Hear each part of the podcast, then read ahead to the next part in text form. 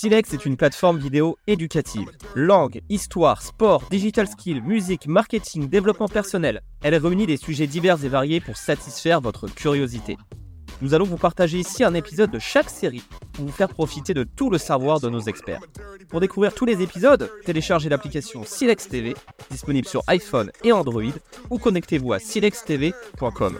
Plus qu'à écouter et apprendre.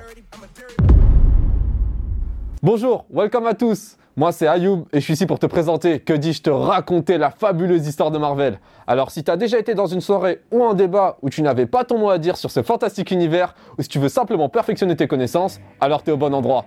Et non, c'est pas un univers réservé aux geeks, donc t'as pas d'excuses. Allez, je t'emmène avec moi, t'es prêt? Allez, c'est parti Prochain arrêt, les années 40.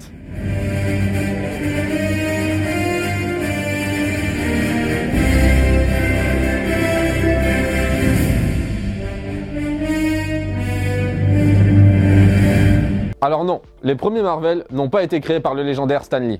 Repose en paix. Enfin, comprenons-nous bien, la licence Marvel était initialement connue sous le nom de Timely Comics, qui en 1938 a été fondée par Martin Goodman. En effet, cet homme était dans un premier temps éditeur de Pulp Magazine, qui se présente un peu sous la forme de quelques pages de bande dessinée présentes à la fin des magazines d'époque. C'est en quelque sorte le journal Picsou de l'époque. Retenez bien ce nom, Martin Goodman, qui va être très important dans toute la genèse des Marvel. C'est à partir de là qu'on voit apparaître le premier personnage qui n'est autre que Khazar, héros qui est en quelque sorte l'ancêtre de Tarzan.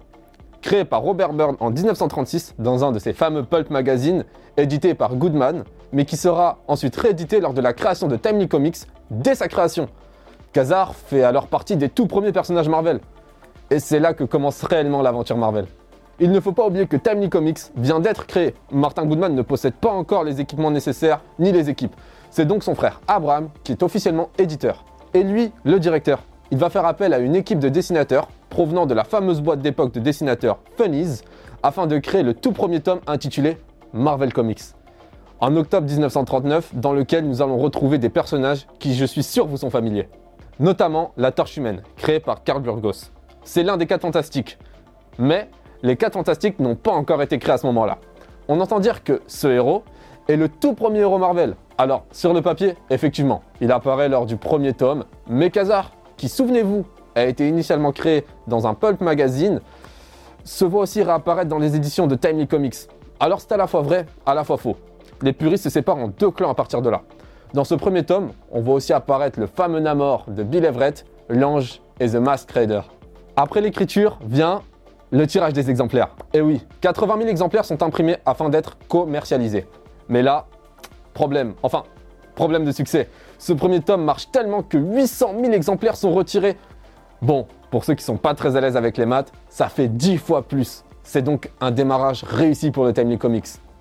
Goodman reste alors sur cette bonne lancée et décide d'augmenter le volume de Timely Comics qui devient important en recrutant des membres de sa famille. Dès qu'il peut se le permettre, Goodman arrête de travailler avec Funnies qui lui confectionnait ses planches de dessin et propose aux indépendants de lui envoyer leurs planches. C'est à partir de là que nos deux auteurs de La Torche Humaine et du Prince de Namor vont avoir l'idée de créer le tout premier crossover Marvel. Et oui, Carl Burgos et Bill Everett vont faire s'affronter leur création dans un tome qui relance les ventes de plus belle. Souvenez-vous, le Prince de Namor et la Torche Humaine. Et d'ailleurs, celui qui sort vainqueur de ce combat... Ah oui, première règle dans cet univers, le spoil est strictement interdit. Rappelons-nous les amis, nous sommes en 1940, ce qui correspond, d'après nos cours d'histoire, à la Seconde Guerre mondiale. C'est le moment pour la population de s'évader, de penser à autre chose, d'avoir un héros à l'image des États-Unis. Vous le voyez venir? Eh oui, 1940, sûrement la meilleure année pour Timely Comics avec la sortie de Captain America, créé par Simon Kirby. Captain America, c'est la personnalisation des États-Unis et qui se battra ici contre une personnalisation de l'Allemagne nazie. Ça se vendra à plus d'un million d'exemplaires. Timely Comics ne s'arrête pas là. Après ses nombreux succès, il décide d'augmenter le nombre de comics édités avec toutes sortes de héros issus d'univers complètement différents les uns des autres. Car oui, l'image que nous avons aujourd'hui de Marvel n'est pas du tout celle de l'époque. Goodman tentait de toucher le maximum de personnes en exploitant beaucoup d'univers différents. Seulement, la tendance du moment reste les héros de guerre, comme la période s'y prête. Bon les amis, on va s'arrêter là pour le premier épisode, ça fait beaucoup d'informations.